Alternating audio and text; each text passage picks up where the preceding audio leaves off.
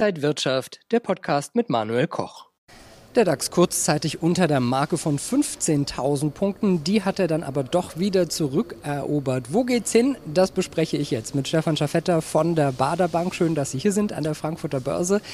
Ja, wir haben gesehen, der DAX mal zwischenzeitlich unter 15.000 Punkte. Lag das an Janet Yellen, der neuen US-Finanzministerin, die mal kurzzeitig so Zinserhöhungsfantasien geäußert hat, vielleicht ja auch als Testballon?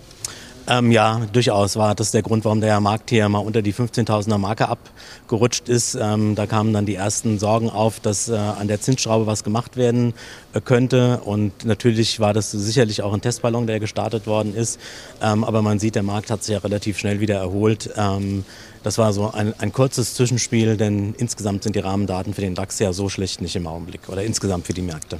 Und wir haben ja auch Quartalzahlen, die auch ganz ordentlich sind. Deutsche Post zum Beispiel, gute Zahlen. SAP, Infineon, BASF erhöhen Progn ihre Prognosen fürs Gesamtjahr. Wie sieht so für die deutschen Unternehmen aus? Ja, alles in allem äh, erstaunlich gut. Sie haben ja die Unternehmen schon angesprochen, dann VW auch noch mit ähm, tollen Zahlen äh, aufgewartet. Also insgesamt ähm, haben wir hier ein gutes Umfeld, ein deutlich besseres Umfeld, als wir noch vor wenigen Monaten erwarten konnten. Und auch werden die Prognosen werden sukzessive nach oben genommen. Also erwartet insgesamt deutlich bessere Zahlen als noch vor sechs, neun Monaten angenommen. Das ist weiteres Futter für den Markt. Ähm, also sieht insgesamt alles sehr positiv aus. Das heißt jetzt immer, die Profis, also eigentlich Sie hier an der Börse, warten darauf, dass die Kurse runtergehen, damit es neue Einstiegschancen gibt. Stimmt das denn?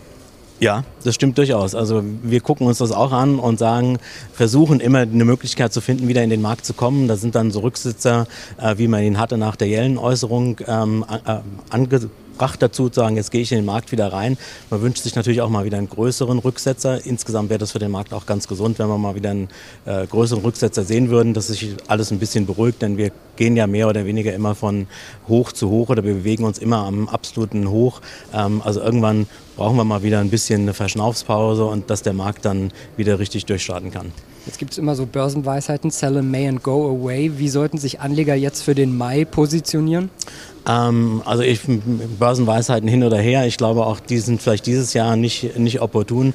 Ähm, man sollte insgesamt ähm, natürlich auf den Markt schauen. Der, der investiert ist, sollte weiterhin investiert sein.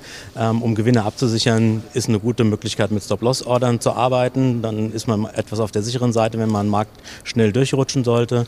Äh, ansonsten Rückschläge in den Märkten äh, dazu nutzen, wieder einzusteigen. Der Bundestag macht jetzt den Weg für digitale Wertpapiere frei. Was bedeutet das für Anleger und vielleicht auch für Sie hier an der Börse? Ja, das ist jetzt äh, ziemlich neu. Also ich glaube, das ist erstmal äh, ein technisches Ding, um das mal so auszudrücken. Ich denke, hinten raus wird ähm, die Abwicklung wird effizienter, die wird günstiger. Das kann natürlich auch für den Kunden äh, von Vorteil sein, dass er nicht mehr so viel Depotgebühren bezahlt, dass insgesamt das Wertpapiergeschäft für ihn wieder billiger wird. Ähm, unter Umständen kommen Unternehmen schneller an den Markt, weil weniger Regulatorien zu beachten sind. Ähm, also das muss man mal sehen, was sich daraus alles ergibt. Aber ich denke, das ist ein Schritt, um die Märkte noch effizienter äh, und schneller und günstiger zu machen. Das heißt, heißt, auch Deutschland soll fit gemacht werden für die Krypto-Zukunft. Sehen Sie das auch so?